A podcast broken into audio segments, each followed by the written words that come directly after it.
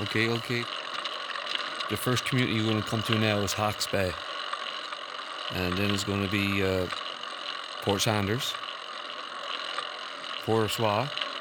And then after you leave that, come back to the main highway. You're going to go to Eddie's Cove uh, East, Castor River, Castor River, South, Bartlett's, Harbour, Shoal Cove, Plum Point, Plumbers, and before you get Bird Cove, come back to the main highway. So now you get Blue Cove, see that community, Pigeon Cove, Black Duck Cove, and St. Barbe.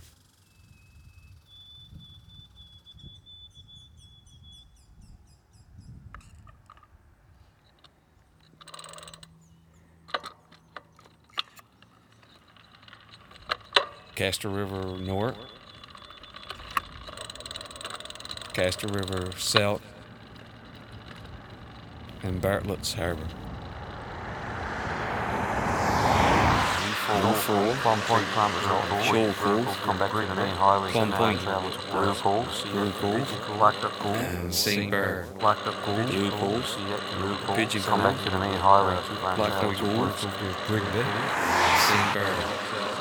U4, U4, short call, short call, bomb point, bomb point, blue call, blue call, Rigby, Rigby, blue call, blue call, pigeon call, pigeon call, and St. Burr.